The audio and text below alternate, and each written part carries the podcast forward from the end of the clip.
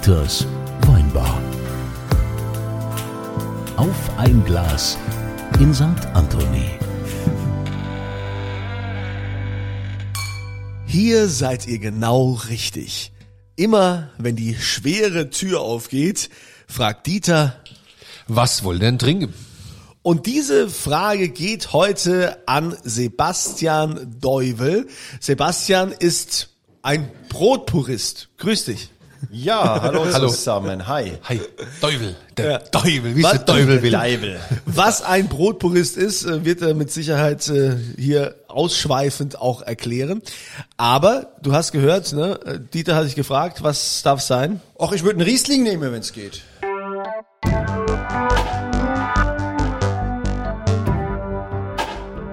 Riesling? Dieter? Äh, Riesling haben wir, Riesling haben wir. Ach Gott, Riesling haben wir wie nix anderes, gell? Wie es der Zufall will, wie ich immer so sag. Ich war gerade irritiert, weil die Ordonnanz mir die falsche Flasche gezeigt hat. Ja, Ordonnanz ist der Service hier. Das ist Personal. Hier. Ähm, wie es der Zufall will, haben wir 2020 Rotschiefer auf. Guck mal, jetzt hat er die richtige Flasche. von St. Anthony. Von St. Anthony, ja. Unser wichtigster äh, Riesling, logischerweise. Ja, dann Ja, stoßen wir erstmal an, oder? Stoßen wir an. Schön, dass du da bist. Ja, Ja, Stößchen. Danke für die Einladung. Zum Wohl. Cheers. Kunze, Kunze ist im Wasserrausch.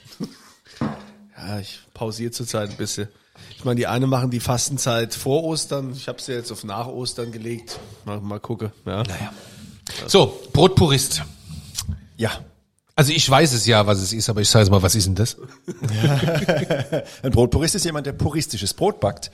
Und puristisches Brot heißt für mich nur, das Nötigste kommt ins Brot, was auch reingehört. Mehl, Wasser, Salz. Das Also war's. du bist quasi Bäcker. Ich bin Bäcker, ja. Ja, nee, eigentlich nicht. Ich bin äh, der Autodidakt, der sein Hobby zum Beruf gemacht hat, der sich das Brotbacken selbst beigebracht hat, weil eigentlich habe ich mal vor einiger Zeit BWL studiert, Ha. an der Berufsakademie Monnem. Oh, ich auch. Nee. Doch. Oh je. aber wahrscheinlich 20 Jahre vor dir, schätze ich. Das kann gut sein, weiß Ja. ich nicht. Ja, ja, 2003 ja, ich bis 2006 habe ich studiert. Ja, ich glaube, ich war der zweite Jahrgang oder so, nachdem der Schubo aufgemacht hat. Also ich habe, warte mal, pass auf, ich kann es dir genau sagen, ähm, äh, 89. 89 Ja. bin ich gerade in der Grundschule eingeschult Ja, worden. 89 wurde meine Schwester, die Chantal, geboren. Und jetzt singe ich auf der Hochzeit meiner Schwester. Ja, so ungefähr. Das, du hast da ein tolles Lied für gemacht. Ja, aber das ist Wollen nicht das das, mal Thema. einspielen? Nein, es ist Schade. nicht das Thema. Gut, also du hast ähm, auf der auf der Berufsakademie, also ich fand das übrigens gut, Berufsakademie, muss ich sagen. Es Ja, war ja, ja. war äh, mit die erste, glaube ich, überhaupt, die ähm, dieses duale Studium angeboten haben. Das war wirklich gut. Also es Ich fand's auch gut. Also man hat erstens, gemacht. erstens hat man Geld verdient während des Studiums, das war nicht verkehrt. ja. Und Und, auch hat- nicht schlecht. Also Und man hat schon ein bisschen was gelernt, so aus dem betrieblichen Alltag. Ja, war gut. Du hast ja gesagt, du warst bei den Pfalzwerken, ne? Ich war bei der TWL. Strom, Gas, Wasser, Fernwärme. Die TWL sind die Technischen Werke Ludwigshafen, für die, die das nicht wissen. Es ist der Energieversorger in der wunderschönen Stadt Ludwigshafen am Rhein. Ja, jetzt wäre natürlich einige denken, gut, ähm, da will man natürlich auch schnell weg. Deshalb hat er jetzt, ich war ja bei den Pfalzwerken. Ludwigshafen ja- ist ja jetzt nicht ja. so Ludwigshafen, schön. Ludwigs, äh, jetzt mal Obacht. Also ganz kurzer Exkurs. Es geht um den Lud- Ort. Ja, Ludwigshafen war mal schön. Also, dass es jetzt aussieht wie Aleppo, ist ein bisschen blöd. Aber vorher, also es gab Zeiten, da war Ludwigshafen eine der, warum lachten weil ich Aleppo gesagt? Ja, aber egal. Du bist Dieter, du darfst es. Weiter. Also, ja. War 89 noch schön? Ja. Ja. Ja, Ludwigshafen war, muss ich, das war ja eine, eine der Vorzeigestädte Haben die überhaupt. sogar mal erst die nach dem- Bundesliga gespielt? Das war der Waldhof. Ah, oh, der hat dann im Der Waldhof Stadion- hat im oh, Südweststadion gespielt. gespielt. Da hat In die der erste, in der erste, Oh ja. äh, nicht vom FCK. Darf ich in der ersten? Aufstiegssaison hat der heilige SV Waldhof Dieter. im Südweststadion gespielt. Ich habe mit einem, ich muss es sagen, ich habe Zigarette verkauft mit, mit so einem Bauchlade im Stadion. Im Südweststadion? Ja. Ja, mit 14 oder so. Beim Waldhof, Oder 13, oder ja, klar. Also, ganz kurz, unser Gast, Sebastian Entschuldigung, ja, Deuvel. wir reden Ja, Brot. spannend. ein, ein, ein. Brotpurist, der ursprünglich BWL gelernt hat, bei den Pfalzwerken gelernt hat, äh, also studiert und dann gelernt hat und äh, dort gearbeitet. Und du hast hobbymäßig schon immer gerne dich mit Brot beschäftigt. Warum? Also erstmal, weil es gut schmeckt generell. Brot habe ich schon immer gern gegessen. Nee, also tatsächlich habe ich in meiner Kindheit schon sehr, sehr viel Brot gegessen. Ich war schon immer so eher das, das, das Kind, das hat zum Frühstück lieber eine Scheibe Butterbrot mit Honig gegessen, als jetzt irgendwie ein, ein Brötchen oder ein, ein Weck, wie manche sagen. Und äh, mein Opa wollte zu jedem Essen immer eine Scheibe Brot haben. Egal, ob es als Beilage Kartoffeln gab oder Reis oder was, der wollte immer Brot, am liebsten vom, vom Vor- oder, oder Vorvortag oder das Knätzel, so ein bisschen gereiftes Brot. So, also ich bin schon, Endstück vom Brot. ein, genau, das, Das weiß ja jeder jeder. Anders. Aber das Knätzel, genau. So, Es gibt auch welche, die nennen das noch anders. Ja? Hier klingelt schon wieder eine Weinbar. das gibt's ja gar nicht. Hier ist was Ja, los. ja, also pass auf. Und deswegen, äh, ich bin schon immer ein Brotkind, ein Kind des Brotes. Finde ich aber, sympathisch, ich auch. Aber, äh, wann war denn das? Das war 2012, ich weiß noch genau, da war ich mit Freunden in einer Weinbar essen, also nicht in dieser Weinbar hier, in einer anderen Weinbar. Die vom Dieter gab's damals, glaube ich, noch nicht. Ähm, und das Brot, was es dort zum Pelzadella gab, das war nicht gut. Das war gar nicht gut. Das war leblos, lieblos, charakterlos, hat nach nichts geschmeckt. Und dann habe ich am selben Abend noch zu meinen Freunden gesagt, hey, also irgendwie das mit dem Brot ist auch nicht mehr so das, was es mal war. Es gibt nirgends mehr ein richtig gutes Brot, was ich noch kenne, so von meiner Kindheit wisst ihr was, ich probiere das jetzt mal selbst. Und gesagt, getan, bin ich heimgegangen, habe am selben Abend noch recherchiert und gegoogelt und gemacht und getan und mir Literatur besorgt und habe angefangen, mich mit Brotbacken und Sauerteig zu befassen. Das war 2012 im April. Und da habe ich meinen ersten Sauerteig gezüchtet und mein erstes Sauerteigbrot Das ist eine gebacken. Kunst, ne? So hat's Sauerteig. angefangen. Also traue ich mich nicht. Ich mag gern Teig, weil ich Pasta mache. Wir Ja. sitzen ja hier auch in der Pasta-Küche. Aber an Brot habe ich mich noch nicht dran getraut. Also Wie, wie züchtet man denn so einen Teig? Also ein Sauerteig zu züchten ist eigentlich relativ einfach. Man nimmt, ähm, wenn man einen Roggensauerteig möchte, Roggenmehl, äh, am besten dieses Type 1150, das gibt's im Supermarkt. Das ist so ein vom mittleren Mahlgrad, das sage ich jetzt mal ganz, ganz vereinfacht. Und dann nimmt man die zum gleichen, zu gleichen Teilen Mehl und warmes Wasser. Und das Wasser sollte so warm sein, dass später diese Mehlmischung, dieser Teig 30 Grad hat. Und das macht man dann etwa 100 Gramm davon in ein sauberes ähm, Glas. Sauber ist deswegen wichtig. Am besten kocht man das vorher mit kochendem Wasser aus, dass da keine Keime drin sind, die man nicht haben will. Also wie bei der Marmelade, die man abfüllt, ne, das sollte steril und sauber zugehen. Und dann lässt man das warm stehen. Warm heißt bei 28 bis 30 Grad. Also sucht euch den wärmsten Raum, den es zu Hause gibt. Und da lässt man das mal für 12 Stunden stehen. Und dann kommt wieder Mehl und Wasser dazu. Und das Ganze macht man zwei, drei Tage und irgendwann fängt das an, so ein bisschen zu blubbern. Und das nennt sich, ne, die Winzer kennen das, spontane Gärung letzten Endes, weil die wilden Hefen, die so um uns herum überall sind und die auch auf dem Getreidekorn sitzen und die Mikroorganismen fangen dann an, ja, den, die Stärke aus dem Mehl zu verstoffwechseln und dann passiert ein Gärvorgang. So, das ist der Ursprung eines Sauerteiges. Wahnsinn. Man kann es aber nicht trinken, Gunse. Jetzt geht's um Brot. Es gibt auch diesen Brottrunk. ja, ja, oh Tatsächlich, Gott. Genau, ja. gibt's auch. Aber ja, so hat es angefangen, habe ich meinen eigenen Sauerteig gezüchtet und mit dem dann mein erstes Brot gebacken. Ja. Und dann warst du so infiziert, dass du gesagt hast, ich werde jetzt Bäcker. Noch nicht ganz, also ich war ja noch bei der Pfalzwerke angestellt, hatte einen ganz guten Job und habe eigentlich nur gedacht, dass ich hobbymäßig Brot backe. Aber das hat mir echt sehr, sehr viel Spaß gemacht. Ich habe das dann zwei, dreimal die Woche gemacht. Und es wird immer mehr und immer mehr, weil man will das ja dann auch verbessern. Die ersten Brote waren noch nicht so gut, die waren noch ein bisschen kompakt, ein bisschen klotzig und dann wurde es immer besser, immer besser und dann habe ich irgendwann ähm, so eine tolle Lernkurve hingelegt, dass ich da dran geblieben bin. Und die Testesser waren auch allesamt ganz begeistert, meistens die Arbeitskollegen bei den Pfalzwerken, die dann in der Mittagspause nicht in die Kantine durften, sondern die mussten dann mein Brot essen. Und, ähm, Durften. Durften, durften. Am Anfang mussten und irgendwann durften. So. Und dann, äh, ja, hat sich das so entwickelt über die, die Zeit, dass es immer intensiver wurde. Und zwischendrin ist noch viel passiert, habe ich hier und da mal noch ein Praktikum gemacht und mal noch bei einem Bäcker mitgearbeitet. Und dann aber drei Jahre später, 2015, habe ich dann meinen Job gekündigt, um dann 2016 mich selbstständig zu machen mit einer Bäckerei. Die Brotpuristen. Also Speyer. da- das ist, das ist verstehe. Du hast wirklich tatsächlich aus dem Hobby den Beruf gemacht. Genau. Das ist so, Exakt. fuck auf Pfalzberge.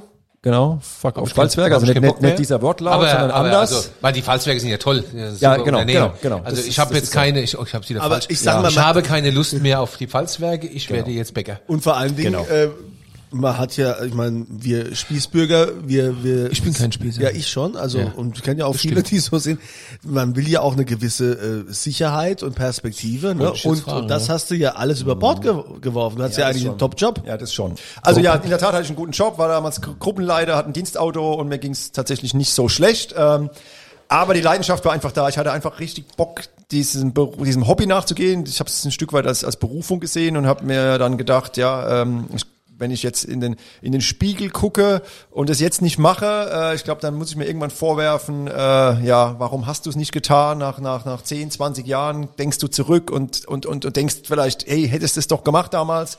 Also habe ich dann, ja, eigentlich ohne da jetzt lange drüber nachzudenken, äh, eher aus dem Bauch raus entschieden und habe dann tatsächlich gekündigt. Aber ich weiß noch genau, der Tag, an dem ich die Kündigung abgegeben habe, hat selbst äh, die, die, die, die Frau in der Personalabteilung mich noch überreden wollen, hat gesagt, hey, Sie wissen doch, was Sie hier haben bei den Pfalzwerken und genau. denken Sie doch mal äh, ja auch an später und an die Rente und wollen Sie nicht noch mal eine Nacht drüber schlafen, nehmen Sie die Kündigung noch mal mit. Also es war war nicht so einfach tatsächlich, aber ähm, dem vorausgegangen ist ja auch ein, ein Event, das, das, das, das, das will ich jetzt in dem Rahmen gerne mal kurz erwähnen, weil auch Kunze da ein Stück weit dazu beigetragen hat. das, war, das, war riesen, das war eine Riesenüberraschung. Was heißt ja. dir beigetragen?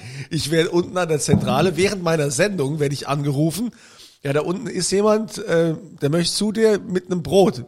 Während der Sendung. Ja, da habe ich gesagt, wie, wie mit einem Brot? Da gesagt, Bert, das Brot. Ich habe ich hab, ich hab nichts bestellt. Ah ja, doch, der wollte, dass du das mal probierst und so. Naja, da haben wir ihn also hochgeholt und dann war er da mit seinem, live. mit seinem Brot. Also was heißt live? Die Musik ist gelaufen und so und wir hatten dann aber äh, also mit ihm dann das äh, Brot da ver verkostet, hat er aufgeschnitten. Und weißt du noch, wo ich gesagt habe, du hattest keine Butter dabei? Ja. Ja, ja aber ja. nochmal, noch mal, du hast gedacht, ich nehme jetzt mal Brot und gehe mal zum Kunse. Ja, pass auf, das war folgendermaßen. Weil, ich kann ich, das auch mal machen mit, mit irgendwelche Produkte? Gerne. Ich hätte Heizdeck. Ja. Neue Wäscheklammern. Ja, du hast, du hast Glück, also wenn die Zentrale dich da durchwinkt, ja. Das war also jetzt erzähl mal, du, was hast denn dir dabei gedacht? Ja, pass auf, das war folgendermaßen. Ich bin ja jetzt ein bisschen gesprungen. 2012 habe ich angefangen, Brot zu backen. 2014 habe ich mir äh, im Tennisclub in Speyer, wo ich Tennis spiele, eine Hobbybackstube im größeren Stile eingerichtet mit etwas größerem Ofen, größerer Knetmaschine und habe da samstags immer Brot gebacken. Ähm, weil ich einfach äh, ja schon mittlerweile einige Fans und Abnehmer und so hatte und dann habe ich, hab ich da samstags immer so 40, 50 Brote gebacken und die wurden dann abgeholt, die waren alle schon vorreserviert. Und es waren aber alles Freunde und Bekannte und ähm, in der Regel ist ja jemand, mit dem man befreundet ist, gnädiger, wenn es um Kritik geht oder mal ein ehrliches Feedback, ähm, ja, kommt da ja seltener über die Lippen. Aber ich wollte unbedingt mal so einen, einen Test machen mit äh, echten Kunden, mit fremden Leuten und habe dann mit Kumpels zusammen die Idee von einem Pop-up-Store entwickelt äh, weil in Speyer ziemlich zentral stand in dem Zeitraum ein Modegeschäft leer für zwei Wochen und der, der, der Vermieter ist ein Freund von mir und dann haben wir abends beim, beim vierten Wein haben wir irgendwann so rumgesponnen, ey, da könnte man doch eigentlich mal einen Pop-Up-Store reinmachen und eine Woche lang Brot verkaufen. Und jo, gesagt, getan, haben wir das dann in die Tat umgesetzt. Und äh, ich habe mir eine Woche Urlaub genommen bei den Pfalzwerken, das war die erste Februarwoche 2015 und habe dann ähm, im Tennisclub vormittags Brot gebacken und nachmittags ab 14 Uhr im Pop-Up-Store ähm, in Speyer Brot verkauft. So, jetzt musste das Ganze noch beworben werden. Also wir haben natürlich Flyer gedruckt und ich meine, 2015 gab es noch nicht so Instagram wie heute. Ja, also man hatte es nicht so einfach, das jetzt mal unter die Leute zu bringen. Also Flyer verteilt etc. Und dann habe ich mit meinen Kumpels noch so rumdiskutiert, ja, irgendwie müsste man so ein Marketing-Coup landen. Und dann kam mir irgendwie die Idee, hey, ich wohne in Ludwigshafen, in Ludwigshafen ist der Sender. Du hast mich also nur benutzt. Ich habe dich nur benutzt, Kunze. Jetzt ist es raus, die Wahrheit. Kunze. Ich dachte mir, Fühlst du dich jetzt äh, ja. benutzt, oder? Ja, du, ich kenne das von daheim, von der Familie, also von daher, ich bin das gewohnt. Also, nee, aber man muss fairerweise sagen, der Kunze hat irgendwie paar Wochen vorher auf Facebook was gepostet. Du hast einen Fischhändler in Worms besucht und hast ein Foto gemacht und hast dazu geschrieben, hey, ich wünsche mir irgendwie für 2015, ähm, dass es mehr solcher Läden gibt, ja. Und so ah. ehrliche, so ehrliche, so, ja. so Handwerksbetriebe, die irgendwas aus Leidenschaft machen. Ah, genau, das war's. So, und dann habe ich das so gemacht, ich habe dann ein RPA 1 Brot gebacken, also so ein riesen 2 Kilo Roggenbrot mit RPA 1 Logo, habe ich dann mit dem Nagelschere ausgeschnitten und so drauf gestaubt. Alter Falter, guck mal her. So.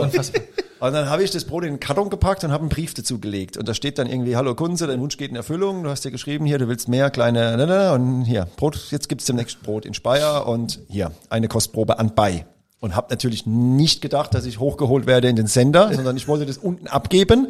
Aber dann hat die Empfangsdame gesagt, ja, Moment, der Kunze ist gerade oben auf Sendung, ich rufe den mal kurz runter. Und hat garantiert Hunger. Und der hat garantiert Hunger, genau. Und als der Kunze das Brot gesehen hat, dann war er hin und weg, glaube ich, noch ja. so, mich zu erinnern.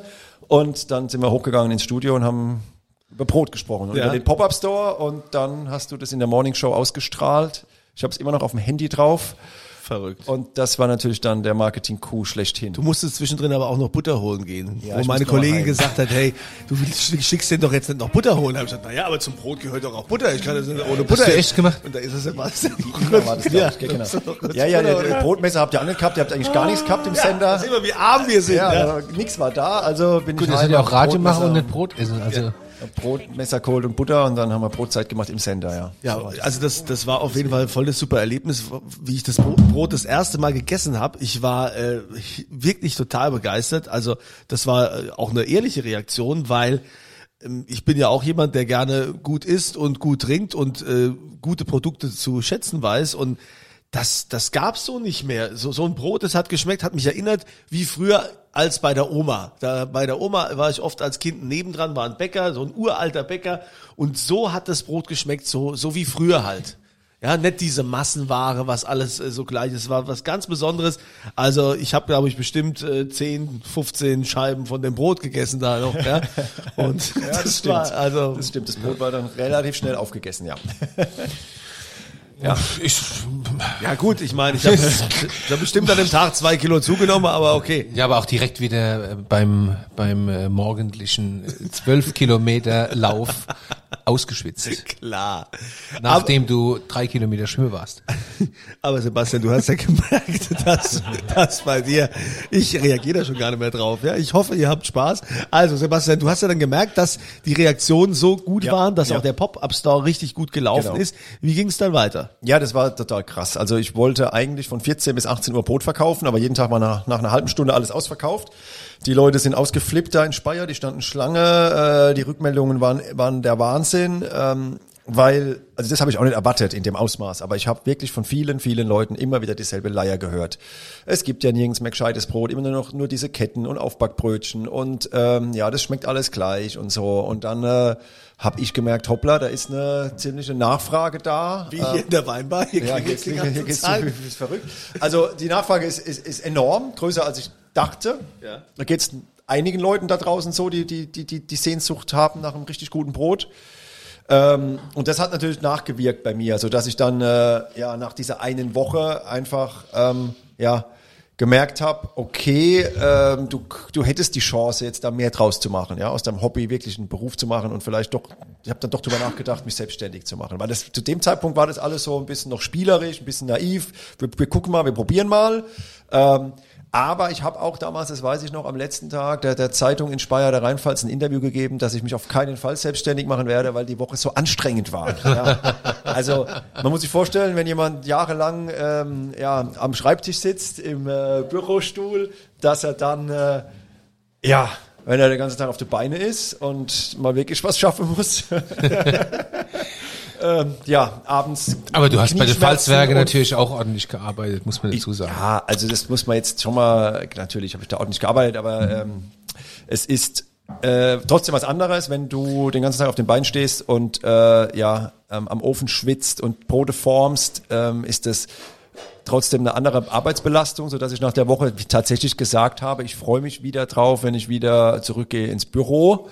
Aber dann sind ein paar kuriose Dinge passiert tatsächlich. Also äh, ich war dann wieder zurück und habe unglaublich viele E-Mails bekommen, Anrufe bekommen. Und der, der krasseste Anruf war, dass äh, auf meinem Telefondisplay stand, ähm, kam ein Anruf und da stand Empfang drauf, also die, die Pforte unten. Und dann bin ich drangegangen. Ja, hier Pförtner, hier steht eine junge Dame und die redet irgendwas von Brot, die will mit Ihnen reden. Das, das, das, das kann doch nicht sein, da stimmt doch was nicht. Dann habe ich gesagt, doch, ich kann mir das schon erklären. Ich komme mal runter. Dann bin ich runtergegangen, dann hat die gesagt, oh, das Brot war so lecker letzte Woche und Sie können das doch jetzt nicht machen, Sie können doch jetzt nicht aufhören, Sie müssen weitermachen. Und das hat alles so nachgewirkt bei mir, dass ich dann gedacht habe, okay, ja, wenn ich jetzt, wann dann? Und habe dann eben gekündigt, genau. Und habe dann mich in, also ich tatsächlich gekündigt, ohne dass ich einen Laden hatte, ohne ein Konzept, ohne eine Idee. Weil ich einfach gedacht habe, wenn ich jetzt, wann dann? Ja, damals war ich 31, genau, als ich gekündigt habe und habe dann ähm, genau mich in die Selbstständigkeit begeben und einen Laden gesucht und Maschinen gekauft und dann die Brotpuristen gegründet, genau. Aber der Pop-Up-Store hieß noch gar nicht die Brotpuristen, der Name kam erst später. Aber jetzt hast du richtig Bäckerei, wie man sich das so hab ich vorstellt. richtig Bäcker So mit 15 Angestellte. Du stehst um 4 Uhr morgens auf. Nee, und- nee, nee, nee, nee, nee, nee, nee, nee. Ah, ihr habt eine coole Bäckerei. Genau, wir haben eine coole Bäckerei. Wir haben keine Nachtarbeit, also ich habe ähm, alles versucht anders zu machen, was man aus der klassischen Bäckerei kennt, äh, weil ich ja diese eine Chance auch hatte, ähm, weil ähm, wenn man neu gründet, kann man ja auch mal ein weißes Blatt nehmen und kann sich mal überlegen, wie hätte ich es gerne. Und dann kann man gucken, ob es funktioniert. Und wenn es nicht funktioniert, kann man es immer noch anders machen. Und ich habe gesagt, ey, eigentlich wäre es ganz cool, wenn wir es schaffen, ohne Nachtarbeit auszukommen, ohne Wochenendarbeit. Und das ist bis heute so. Wir haben nur Dienstag bis Freitag geöffnet, von 14.30 Uhr bis 18.30 Uhr. Das heißt, wir fangen morgens frühestens um 6 Uhr an. Die, der, der zweite Bäckertrupp kommt erst um 7 Uhr, 7.30 Uhr. Ähm, und die haben dann 15 Uhr Feierabend, die Jungs. Also ganz Also normale Frühstücksbrötchen kriege ich bei euch keine. Nee, kriegst du nicht. Bei uns kriegst du, wir sind ja die Brotpuristen, kriegst nur Brot und Burgerbrötchen gibt's noch und Baguette, aber ähm, keine Brötchen, keine Snacks, keine, kein Kaffee, kein Fleischkäsebrötchen. All das machen wir einfach nicht. Und das war das Konzept von Anfang an und äh, ja, wie gesagt, Samstag, Sonntag, Montag geschlossen. Ganz kleines Sortiment, äh, dafür aber echt in guter Qualität und deswegen kommen die Leute, ja. Jetzt ist ja Brot, Brot ist ja Riesethema. Also ich bin ja auch Brotesser. So. Und du hast ja vorhin es richtig gesagt, ne, Teigling und so. Und mich macht das Wahnsinn. Es gibt nur noch Ketten. Es gibt, also gerade hier bei uns gibt es so Leute, die behaupten, sie wären Bäcker und sind eigentlich gar keine Bäcker, sondern Mhm. verkaufen irgendwelchen polnische Teigling Rotz, der, warte, muss ich das freundlicher sagen? Nee, also, also wenn es um Nahrung geht, äh, die keiner isst, kann man schon so Teigling, Rotz, egal wo er herkommt. Also polnisch war jetzt ein Zufall. Aber ich glaube, viele Teiglinge kommen aus Polen, gell? Habe ich mal, ich habe mal so eine Ja, Doku, schon, ja, ja. Doku gesehen über das Die Thema. Stromkosten auch günstiger. Und, Strom, und ja. irgendwie äh, irgendwelche Dinger, die zehn Tage lang äh, gleich aussehen und gleich bleiben. Und dabei ist doch Brot ist doch das ursprünglichste aller Lebensmittel. Es gibt doch kein Lebensmittel, was ursprünglicher ist als Brot, oder? Kunze. Eigentlich So, schon, aber mittlerweile ist, ist ja auch unser, Und jetzt unser Korn alles die- genmanipuliert. Ja, jetzt fressen die alle, jetzt essen die alle nur dieses komische Zeug. Und ich muss hier durch die Gegend rennen und muss Bäcker suchen. Wir haben einen in Nierstein, das ist ein richtiger Bäcker. Wobei der auch so eine grom- komische Waage immer davor hält und komisches Zeug auslädt, aber die backen auf alle Fälle. Und ah, die backen auch gut, das ist wirklich ein guter Bäcker. Und äh, ich habe hier einen in Wiesbaden gefunden, witzigerweise bei mir um die Ecke. Aber das war's, ja. Und das macht mich wahnsinnig. Warum ist es denn, Gut, es geht um Geld. Es ist logisch, es muss billig sein, bla bla, und es muss immer gleich schmecken. So. Aber wo ist denn, wo ist denn das, warum kann denn keiner mehr ordentlich Brot backen? Mal ganz Das ehrlich ist, jetzt. das ist, das ist eine, eine Frage, die mich auch schon lange beschäftigt. Äh, Also esse ich lieber keins, Ich habe weißt du? ich hab natürlich eine Meinung dazu. Ist die Frage, ja gut, wir sind ja unter uns. Ja, ne? hier kann man alles sagen. Hier ist die, Es hören uns ja auch nur zwölf Leute zu, wie der Herr Baldau also, festgestellt also, hat. Wie viele Hörer hat der Podcast? 12, 13. Wir sagen immer 12 Jetzt bis 13, 13. jetzt höre ich auch absolut. Warte, mit denen hier sitzen 17. Gut. Corona-konform, alle getestet. Also ich glaube, ähm, also äh, erstmal der Verbraucher will das gar nicht unbedingt nur billig, billig und will nicht, die, der will gar nicht die Teiglinge aus aus Polen oder der will gar nicht die aufgebackenen Brezeln und Croissant oder die Brote mit Back, Backmitteln, Backmischungen. Der ist, der, der Verbraucher hat keine Al äh, Option. Das ist alternativlos. Ganz Also- kurz nochmal die Frage, kommen die wirklich aus Polen? Ja. Dass ich jetzt zum polnischen Botschafter Nee, nee, doch, doch, ich habe das mal, doch, doch, es kommen viele, wir lieben die, wir lieben Ich die Polen. nur, Ich das liebe die Polen. Ich, mein, hallo, ich komme aus, meine Familie kommt Nein, aus Danzig. Es ist ja, es ist ja Ich wenn das, bin wenn das quasi faktisch so ist, dann, äh, ne, also wir wollen ja hier auch ne, keine Fakten schaffen, sondern Danzig, nur. Fakten nennen. Okay, weiter. Ja, genau, weiter. Also, ähm, ich glaube einfach, dass das ähm, das fängt schon an, ähm, dass das Know-how, was nötig ist, um ein gutes Brot zu backen, an den Berufsschulen und Meisterschulen gar nicht mehr vermittelt wird, ja, weil ganz einfach, es gibt ja den Meisterzwang in Deutschland. Das heißt, du darfst ja eigentlich nur eine Bäckerei aufmachen, wenn du Meister bist. Ich habe damals das mit einer Ausnahmegenehmigung hinbekommen, habe dann den Meistertitel nachgemacht und bin auch auf die Meisterschule gegangen und ganz ehrlich, ich dachte eigentlich auch immer, Meister ist so das, das Höchste und das Beste und ich will jetzt auch niemandem auf den Schlips treten, aber da ich die Meisterschule selbst besucht habe und auch schon jetzt mit vielen Meistern zusammengearbeitet habe und mich unterhalten habe, was da gelehrt wird, ist das Handwerk. Das heißt, ein Meister, der kann Brot formen, der kann äh, Brezen schlingen, der kann wunderbar mit dem Teig umgehen. Aber es sind leider in meinen Augen äh, ich muss das so sagen, es sind keine Genussmenschen. Es wird nicht da die, die, Sensorik, es wird nicht die, äh, die, die, die, die, der Gaumen geschult. Was ist ein geiles Brot? Was kommt's da an? Wie muss es schmecken? Was ist ein guter Sauerteig? Wie muss ein guter Sauerteig schmecken? Also wir probieren auch unsere Sauerteige. Wir, wir schmecken hin, wir riechen hin, wir, ähm, ähm, wir, wir sind Freaks. Wir, wir, wir, wollen's, wir wollen ein geiles Produkt erzeugen. Also da geht's drum, dass wir da einfach für brennen, für den Geschmack, für das Produkt. Ja, äh, wir sind eigentlich weniger so die, die, die schroffen, Handwer schroffen Handwerker, die einfach nur wegklotzen, was eigentlich Realität ist in, in, in der Bäckerei oft, dass es, dass es darum geht, schnell viel zu produzieren. Das ist auch immer noch, finde ich, Bestandteil von der Meisterprüfung, deswegen bin ich da so kritisch da kriegst du in kürzester Zeit, kriegst du gesagt, also du hast ein Zeitfenster, in der Zeit musst du sehr viele Produkte herstellen. Und da ist die Optik wichtiger, wie es auf dem Tisch liegt, äh, wie es präsentiert wird. Das Ansehen des Produktes ist wichtiger als der Geschmack letzten Endes. Absurd. Und, und das ist absurd. Und das ist absurd. Und ich glaube, da muss man mal anknüpfen. Aber es dreht sich, inneren Werte. ja. so, so wie bei uns zwei. Ja. Und Ja. das, das, Es das dreht ist das sich ja aber oft im Kreis, ne? Also der eine sagt, äh, ja, der Konsument will nicht viel mehr Geld für ausgeben. der- Veto. Veto. Also Finde ich gut, wenn du das ja, sagst. weil uns, also ich meine, beim Wein sieht man es ja auch. Und also es ist eine Entwicklung. So. Oh, das Weinbusiness ist ein hartes Ja, okay, gut, dann, dann lassen wir es Du Weinbusiness. weißt, was aber, der also, Durchschnittspreis nee, also, für ein Liter Wein in Deutschland ist, ja? Ja, aber es gibt auch trotzdem immer mehr. und immer Gibt's mehr teurere Brote? Ja, okay, aber jetzt- also das eine ist ja der Durchschnitt irgendwo und das andere ist ja eine Bewegung, die stattfindet. Also ähm, ist beim Brot ja genau Aber ihr seid schon in der Nische, ne? Oder? Ich meine, das, also das täglich Brot, was du backst, ist Also- mit dem Dieter fühle ich mich manchmal wie, wie kennt ihr das noch von der Fahrschule, als ihr im Auto wart, ne? Wenn ihr fahrt ja. im Auto Ja, und dann ja. plötzlich tritt einer auf die Bremse und du weißt gar nicht, wir hatten hier schon wieder gebremst, ja? Er hat doch gerade erzählt, wie sehr sie das Brot lieben. Ja. Und dass es äh, bei dem Meister, dass es da fehlt, äh, quasi an, an der Sensorik, an, an, der, an der Liebe zum Produkt. Ja, darum geht's. Aber Der schimpft immer mit mir. was das ist mich jetzt aber mal interessiert, ist doch dann bei, bei der Sache, ist es dann eher so ein bisschen Schwärmerei, was du machst? Ich meine, verdienst du da überhaupt Geld? das oder? war doch genau das, was ich gerade gefragt habe. Kinder, das vertragt euch doch mal. Was Wenn, ist da wenn los? du meinst, dass es das Gleiche war, Unfassbar. ja, es, Komm, nee, komm, Aber ernsthaft, jetzt, du hast noch du hast, äh, du hast schon, schon dein Klientel ist ein anderes, oder ist das das der, der täglich Brot-Klientel? Ernsthaft jetzt? Ernsthaft jetzt, es ist, es ist überwiegend ein täglich Brotklientel. Siehst du, das finde ich gut, das gefällt mir. Ja. Aber, aber ich finde es auch, ich finde es irgendwie, äh, ich finde es ist scheiße, wenn man immer so, so krass auf diesen Preis guckt. Weil, pass mal auf, wenn du jetzt ein Brot kaufst beim Großfilialist für 2,55 Euro, 750 Gramm, du isst nur die Hälfte, weil es wird schnell trocken, es schmeckt nicht gut, du, du hast keinen Genuss damit, du hast dann am Schluss noch Blähungen und Krämpfe und schießt Oh ja, so. oh, und wie? Und jetzt kostet Hei, unser, hei, unser Roggenbrot 800 Gramm, 4,50 Euro.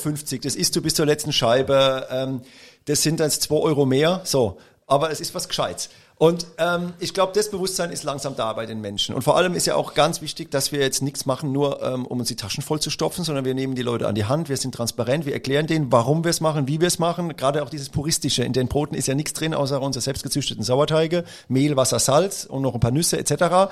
Ähm, das heißt, damit dieses Brot überhaupt gelingt, steckt sehr viel Know-how drin. Das haben wir uns erarbeitet. Das ist jeden Tag aufs Neue, ist das eine Gratwanderung. Wir haben ein Sauerteigprotokoll, wir haben jeden Tag ein Sauerteig-Meeting, Report. Also es ist verrückt, was wir machen. Wir sind wirklich Freaks. Ähm, und das Schöne ist aber, dass es honoriert wird. Und es wird nur, nicht nur honoriert von denjenigen, die irgendwie mit dem äh, äh, ja, Tesla vorfahren oder Porsche, sondern es wird honoriert von ganz normalen Leuten, die Bock haben. auf will mal auf Ich glaube, der. Dieter will mal eingeladen werden. Zu einem mal auf ein Sauerteig-Meeting. Sauerteig- Ja, ich hab, ich hab, Also, wir machen Verschnittprobe, ist auch witzig, aber Sauerteig-Meeting. Ne, es ist tatsächlich so, dass wir dann teilweise um die Sauerteige drumherum stehen und verschiedene Ansätze gemacht haben. Der eine reift ein bisschen wärmer, der andere ein bisschen kälter, aber das ist beim Wein eigentlich Ja, genauso. Da passieren andere Prozesse im Teig. und- Pizzateig kenne ich das. ne? So, und wenn, der Mehl, wenn, wenn, wenn das Mehl sich verändert, ja, wenn, wenn, wenn, äh, jetzt, jetzt hat man Wetterumschwung vor zwei, drei Wochen, es wird plötzlich wärmer, das Mehl verändert sich, die Enzymatik, ähm, also das Mehl beginnt zu leben, die Enzymatik springt auf einmal an. Also musst du, um die Enzymatik einzubremsen, mehr Säure in den Sauerteig bringen, ja. Im Winter ist es anders. Da musst du gucken, dass du überhaupt, wenn alles kalt ist, die Hefen förderst im Sauerteig. Also es ist immer so ein Spiel, aus dem, äh, die Milchsäurebakterien produzieren ja Essigsäure, Milchsäure, wie viel Essigsäure. Also es ist sehr speziell und da arbeiten wir dran, dass das Produkt gut wird. Aber all das, alles ist was, was ein Autodidakt, der Bock hat, der das aus, aus Leidenschaft macht. Und ich sehe das bei ganz vielen Hobbybäckern, die machen das, die haben da Bock drauf, die befassen sich damit. Und ähm, die backen dann teilweise, ich muss dir so sagen, das bessere Brot als jetzt einer, der es halt gelernt hat auf der Berufsschule oder auf der Meisterschule, weil der lernt es halt so, wie es in der Prüfungsverordnung steht von 1993, die ist halt sehr alt und da steht halt drin, äh, dass du eben in der Prüfung kein reines Sauerteigbrot backen musst. Du kannst mit Hefe dir behelfen, du kannst bei den Brötchen Backmittel nehmen, du kannst äh, dein Plunder- und Blätterteig mit Margarine statt Butter machen und das wird in der Regel dann auch gemacht, damit du es in der Zeit schaffst. Aber was So. machst denn du anders als als die anderen? Ich meine, dein Brot schmeckt ja mega gut. Also sind wir uns ja auch einig. Ne? Wir haben jetzt hier zum Beispiel das reine reine Rocken probiert. Sauerteig-Meeting. Äh, Ja, also, Wir haben gerade Sauerteig-Meeting, Ja, ja. Sauerteig-Meeting hier. Also das ist das ist sensationell Nee, gut. Was machst du Kollege denn anders? Olivenöl. Was macht, was macht ein guter Winzer anders als ein, ich meine, ihr habt beide ihr habt Trauben, also, also, oder was auch, wenn ich jetzt einem Winzer das gleiche Ausgangsmaterial gebe, die gleichen Trauben, dann kann der doch auf dem Weg bis zum, bis zur Flasche, bis zum Wein noch ganz schön viel falsch machen, ne? Also es, man muss es halt wollen. Ja. Also Ist ja immer der Wein man wird im es Wingert gemacht. Ja, äh, ja, natürlich, die Traube wächst im Feld. Du kannst, also du kannst aus schlecht, du kannst aus, du kannst aus schlechte Trauben keinen wirklich guten Wein machen. Zumindest mal nicht so, dass er langfristig gut, also kurz, äh, der hat vielleicht so kurzes Hoch, aber dann merkst du, dass es scheiße ist.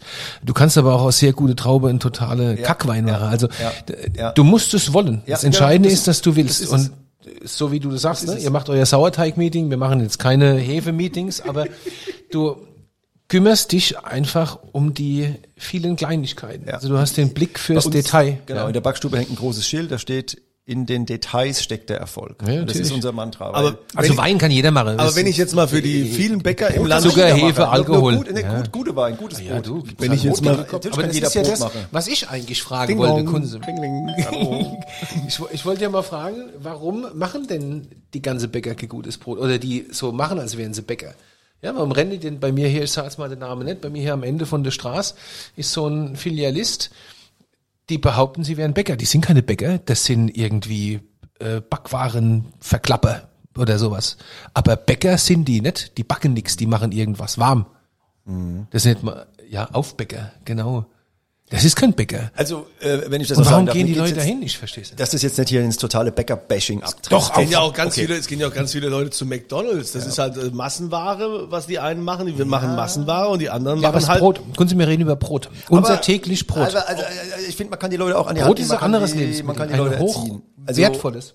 Also, also was wir an Rückmeldung kriegen, ist halt einfach der Wahnsinn. Da kriegst du auch, kriegst du auch Rückmeldung, dass die Kinder eigentlich gern Brot essen. Sie wollen kein Brot, aber unser Brot essen sie, das, das, das, sind, sie, das sind sie scharf drauf. Also ich glaube auch, das, das fängt schon sehr früh an, mit welchem Lebensmittel wächst man überhaupt auf und was was hat man überhaupt für ein gutes Brot schon gegessen in seinem Leben? Das ist ja wie mit jedem Lebensmittel. Ne? Wenn ich noch nie, ich habe ich hab, ich hab jahrelang keine Oliven gegessen, bis ich einmal in der Toskana richtige gegessen habe. Seitdem könnte ich Oliven pur fressen. Also ähm, nee, es ist doch wie mit allem, wie beim Wein auch. Also wenn du wenn du das Produkt nicht mal gegessen hast, wie es eigentlich sein sollte, dann weißt du auch nicht, ähm, Wein was ist du anders. möchtest. Wein ist anders. Ist Alkohol drin, der hat immer Wirkung. Ja, das, ist ein stimmt. bisschen Der- anders. Der kickt dann irgendwann. Ja, ja, das ist scheißegal. Viel es viel. knallt. Viel Ja, hilft genau. viel, das stimmt.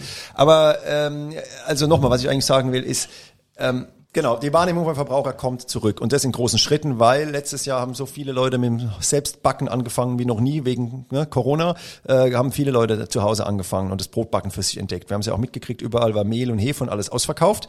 Ähm, und das merke ich jetzt in den letzten Jahren enorm, wie die Menschen auf einmal sich mit dem Thema Brot wieder befassen. Und jetzt wird's spannend, weil jetzt, wenn, der wenn der Verbraucher mündig ist, wenn der Verbraucher informiert ist, dann kann er ja auch die richtigen Fragen stellen. Und dann kann er auch seinen Bäcker einfach mal so ein bisschen challengen und kann dem sagen, was machst du da genau? Warum schmeckt dein Brot anders? Und dann ist die Frage, wie er damit umgeht, der Bäcker. Und es ist, es gibt eine, eine Bewegung und deswegen jetzt mal ein bisschen weg vom Bäcker-Bashing. Es gibt, ich kenne auch viele, viele Beispiele, auch viele klassische Bäcker, die vielleicht früher gesagt haben, okay, ich nehme die Backmischung, ich nehme das Backmittel, weil meine Eltern haben es halt so gemacht und mein Gott, es musste früher immer schnell, schnell gehen. Ähm, aber es findet ein Umdenken statt. Und das, das ist mir schon auch wichtig zu sagen. Es findet ein Umdenken statt, wo die ähm, Verbraucher aber auch ihre, ihre Macht nutzen müssen und konkret fragen müssen, okay, was sind die Inhaltsstoffe, was ist da drin, wie machst du das, wie viel Ruhezeit bekommt der Teig und dann aber auch selbst zu entscheiden, schmeckt mir das oder schmeckt mir es nicht und dann auch wieder Rückmeldung zu geben. So geht's uns ja auch. Wir wollen Rückmeldung von den Kunden und daraus können wir lernen und da passiert ganz, ganz viel und das ist, das ist schon mal eine gute Entwicklung. Und ich sehe, dass es anders geht, auch bei groß oder mittelgroßen Filialisten. Wir haben im, in der Region, hier im Rheingau, ähm, drüben im Rheingau, haben wir den Dries, den Bäcker Dries. ja. Das ist, der hat auch keine Ahnung, wie viele Filiale, der hat bestimmt auch 50 oder Ja. irgendwie sowas. Ja. Und die backen. Ja. Das merkst du. Die Ja. haben ganz andere Produkte Ja, ja, ja. als Ich kenn die, mancher ich kenn ihrer Mitbewerber. Die geben sich wirklich, also es geht auch. Ja, ne? es Du ist auch keine Frage der Betriebsgröße. Eben, Überhaupt Es nicht. geht ums Wollen, es ist wie beim Weinmachen. wie- Man muss es wollen. Und ich kenne den Stefan Dries schon lange und das ist ein, genauso ein Freak. Der will, Ja. der will und der Und macht. Fastnachter, Der logischerweise. will und der macht. Jetzt So. würde ich mal noch gerne die äh, Frage stellen äh, mit den Arbeitszeiten, weil es ist ja sehr interessant. Also klassische Bäcker kennt man ja, die sind chronisch übermüdet, die müssen mit in der Nacht fangen die an zu arbeiten, damit die Leute dann morgens auch ihr Brötchen haben. Ist ja auch schon ein bisschen egoistisch von dir, dass du sagst, ich will ausschlafen, ja, und äh, die kriegen kein Brötchen, die sollen gefälligst nachmittags Brot essen oder vom Vortagesbrot, weil du ja so früh nicht ja, aufstehst. die sollen zum Frühstück unser Brot essen, was sie sich am Vortag gekauft haben. Ja. So, ja. Ja, aber also, ja, wie hast du das durchgesetzt an, letztendlich mit den Zeiten? ne? Wie, wie kam das? Wie kam das bei deinen Mitarbeitern an und wie, wie gehen die Kunden damit um? Ähm, ja, es, es, es war überraschend ähm, gut angenommen worden, wenn ich so zurückdenke. Es gibt natürlich, bis heute gibt es immer noch so ein paar, die das Konzept nicht verstehen, aber ich will es auch gar nicht allen recht machen. Ja, das ist so. Also jeden Tag stehen Leute vom Laden, morgens schon. Hä? Wie, ihr habt geschlossen, das kann doch nicht sein. Aber Kommunikation ist immer der, der Schlüssel. Also ich sage dann immer, hey, gucken Sie doch mal, das Bäckersterben ist, ist, ist omnipräsent. Ja, jeden Tag schließt ta- statistisch gesehen ein Bäcker. Die letzten Jahre, ähm, das ist enorm, wie viele Bäcker zumachen mussten. Bei den Azubi-Zahlen sieht es ja noch schlimmer aus. Ja, ähm, keiner will mehr Bäcker lernen, weil mit 16 Jahren, ja, was haben wir gemacht? Waren wir auf dem Weinfest, aber waren halt nicht nachts um zwei in der Backstube. Und wir machen das, um auch mal irgendwie den Trend aufzuhalten, um auch Personal zu bekommen, äh, um einfach auch wieder Work-Life-Balance zu haben und einfach äh, ja ein ganz normales Leben zu haben. Und wenn man das den Leuten erklärt, dann, ah ja, stimmt, das ist einleuchtend, das macht Sinn, klar, kann ich verstehen. Und wenn das Produkt eben noch so gut ist, dass man das zwei, drei Tage essen kann, hey, dann ja, äh, rettet, rettet das Morgenbrot, sag ich mal. Also statt Abendbrot esst halt morgens ein gutes Brot, weil was ist ein Brötchen? Ein Brötchen ist ja nur ein kleines Brot, ja. Also dann kann man auch morgens zwei Scheiben Brot essen mit ein bisschen Honig drauf, Marmelade.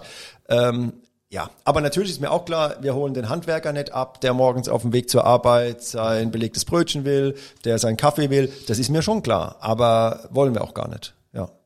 Ich esse ja gern Laugenbrötchen. So, ich liebe Laugenbrötchen, aber ich vertrag sie nicht meistens. Ja. Was guckst du jetzt mich so an? Ja, ich dachte, du sagst Ja, mir jetzt, warum das also- so ist. ich dachte, Ja. ich, dachte ich krieg jetzt eine gescheite Antwort oder so. Also, Ah, wenn ein man blau mit Laugenteig Gelb ist ein sehr fester Teig.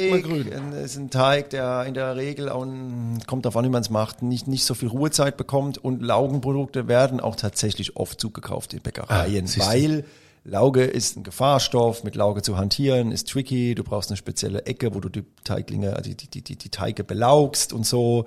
Also ich habe einmal Praktikum gemacht in der Bäckerei. Äh, 2015 war das. Und da war ich auch ganz, weil ich damals ja auch noch so der Rookie war, grün hinter den Ohren. Und dann ging es auch darum, dass wir jetzt Laugenprodukte machen. Da war ich auch ganz aufgeregt und dachte, oh wunderbar, jetzt sehe ich mal, wie gelaugt wird. Und dann hat er gesagt, geh ich mal runter in den Keller, da steht eine große Gefriertruhe, machst die mal auf und holst mal zwei Beutel raus. Und das war dann deren. Laugenprodukte. Und Dann waren das Tiefkühlbrötchen, die wir nur aufgebacken haben. Also das, Ihr laugt nix. Nee, wir laugen nix. Ich find's auch geil. Ein Laugenbrot haben wir mal testweise gemacht. Ist schon geil, Lauge. Aber es ist echt, ja, es wird alles schlimmer mit den Vorschriften. Da muss die Lauge besonders lagern. Und Aber das wäre so die Challenge. Wir machen eine St. Anthony Laugenbrot. Ja, kann man machen. Ja, muss man nicht. Ich weiß. schauen wir mal. Man kann, Also wir können, wir können ich aber auch ganz Lauge, kurz ja. nochmal über, über, über seinen Betrieb Entschuldigung. uns unterhalten. Wir können noch ganz kurz über die Brotpuristen sprechen, nur noch kurz, Dieter, kurz. Ja, und ja, dann, ich äh, darf kannst nicht du- mal Fragen stellen, Dann kannst du die so weit nächste Runde schon. wieder machen. Ich will doch einfach nur mal noch eine Frage stellen. Kunze, leg los. Die meisten werden doch sagen, die Bäcker, also die, die ganz viele Filialen haben, ne? also die Großbäckereien, die werden sagen, naja, wir müssen das machen, wir müssen so groß werden, weil nur so lohnt sich das auch finanziell.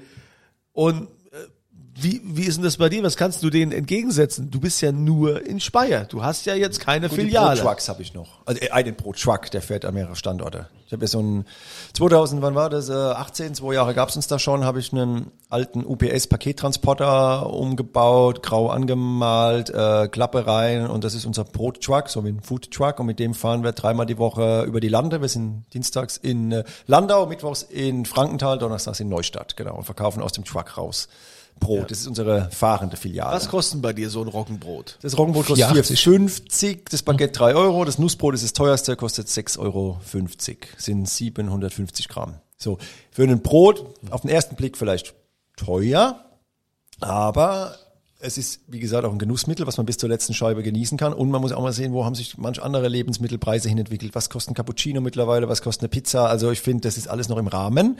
Ähm, und ja, es läuft sehr, sehr gut. Die Leute kommen zu uns, sie fahren teilweise 100 Kilometer einfache Strecke zu uns nur wegen dem Brot und schmeißen den ganzen, ganzen Kofferraum voll mit Brot. Also es ist verrückt.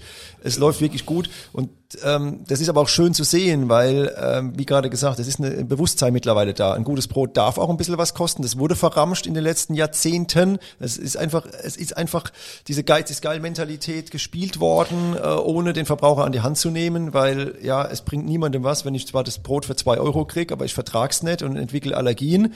Ähm, mittlerweile haben es die Leute kapiert, gib ein, zwei Euro mehr aus und du hast was Gescheites auf dem Teller. Ich finde, Brot darf nicht billig sein. Das geht nicht. Das ist das wichtigste Lebensmittel überhaupt. Das darf nicht billig sein. Das ist unmöglich. Also es muss auch gut gemacht sein. Ja, es muss muss, Also, Wertschätzung her. ja, also es du, muss- es klar, muss wenn passen. das aus so, aus so einer Backstraße rausfällt, wenn das vorher war, das hier, ich muss da immer hier da, Dugemin, bei uns hier auf dem Tisch liegt der Dugemin. Ich muss da immer an äh, Louis de Funès denken. Brust oder Keule, weißt du? Kennst du den Film? Brust oder Keule? Ah, Wie hieß seid denn der so. Trick, Tricaster? Tricaster. Tricatel? Tri Tricatell. Tricatell oder Tricastin? Tricatell. Tricastin ist ein Kernkraftwerk. Fällt mir gerade ein. Der war sein- war- sein- ja. So bemaltes Kernkraftwerk an der Rhone, ganz schlimm. Tricatell, genau. Da hat dann, hat dann irgend so, so Spritz, hat in eine Form was reingespritzt und dann war es ein Fisch.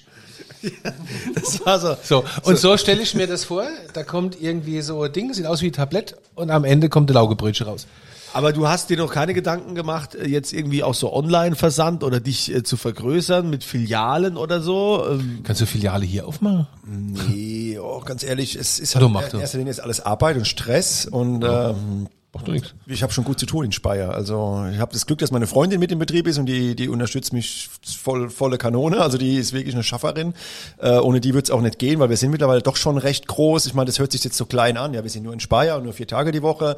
Und Du hast ja gesagt, du hast 15 Leute.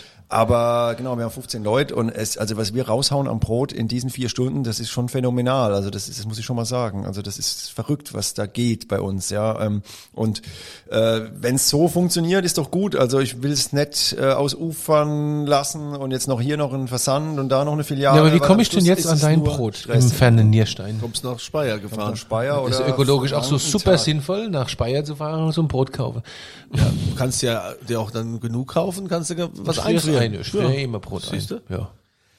Also natürlich ist, Macht, ist das okay, einfrieren oder ja, ich ist geht das sehr gut. Ja, ja, geht sehr gut. Also qualitativ würde ich sagen, macht das Macht gar nichts. nix. Also machen viele unserer Kunden, die eine weite Strecke haben, die frieren das Brot ein. Das funktioniert. Du kannst äh, schon geschnitten in Scheiben portioniert einfrieren oder als Leib. Das geht wirklich gut. Ja. Aber es ist jetzt auch gar nicht mein Ziel, jetzt irgendwie die ganze Republik und alle mit dem Brot zu versorgen. Ich habe mein Hobby zum Beruf gemacht, weil ich da Bock drauf habe und hatte und immer noch habe. Aber was passiert ist, und das ist schön, wir sind so ein bisschen, ja, wie so ein Leuchtturm mittlerweile und viele gucken sich da bei uns was ab und es, das wäre wär doch schön, wenn es jetzt auch in anderen Orten in Deutschland, zum Beispiel, ne, Dieter, bei dir vor der Haustür wieder einen Bäcker gibt, der sagt, hey, so wie es die Brotboys machen, ist gar nicht so verkehrt, äh, wollen wir ein bisschen mehr wieder ähm, Know-how in den Sauerteig bringen, ein bisschen geileres Brot backen, dafür einen Euro mehr nehmen, aber halt auch ein cooles Brot machen.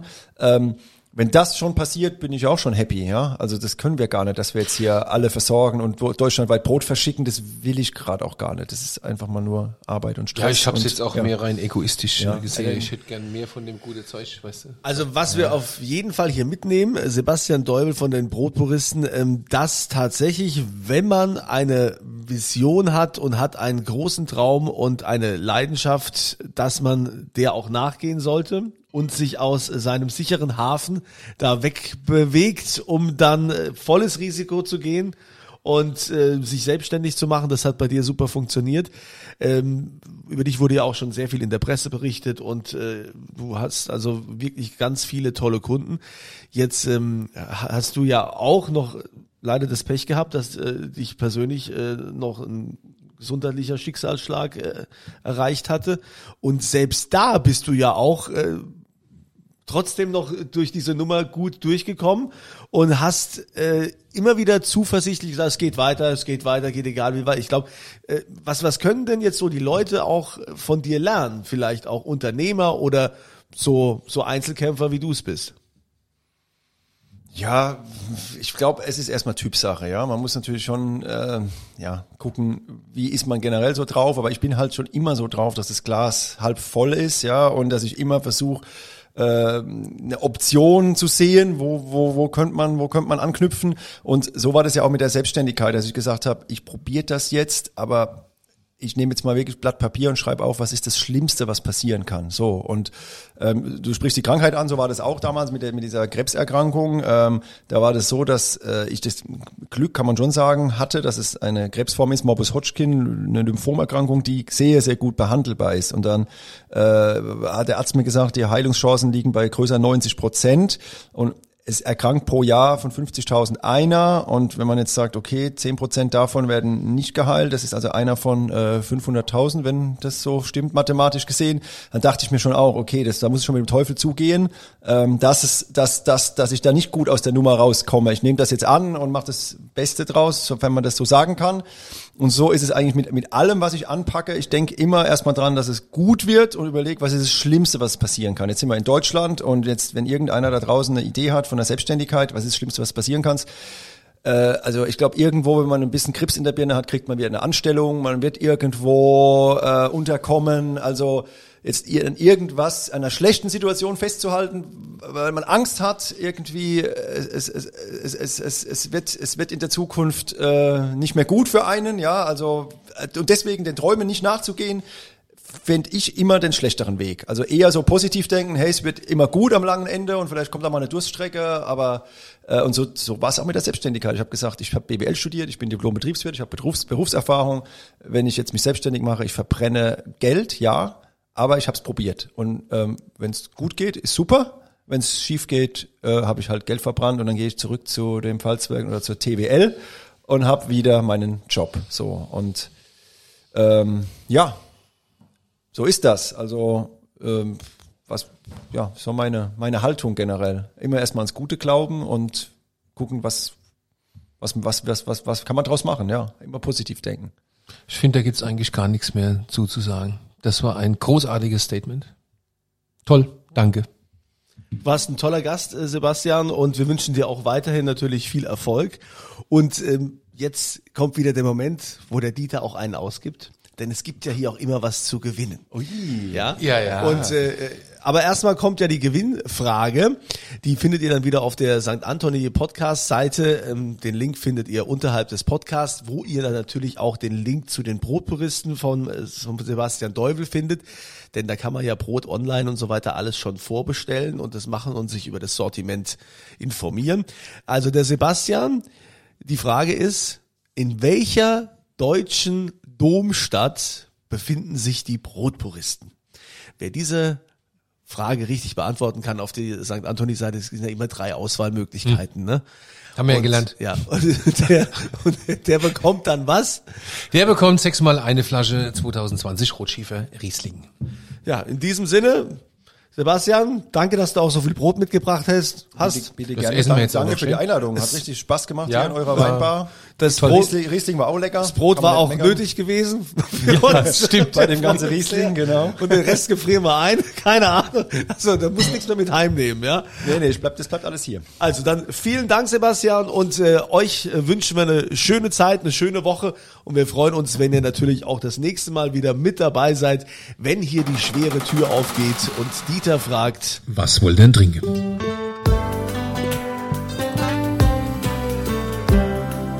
Dieters Weinbar.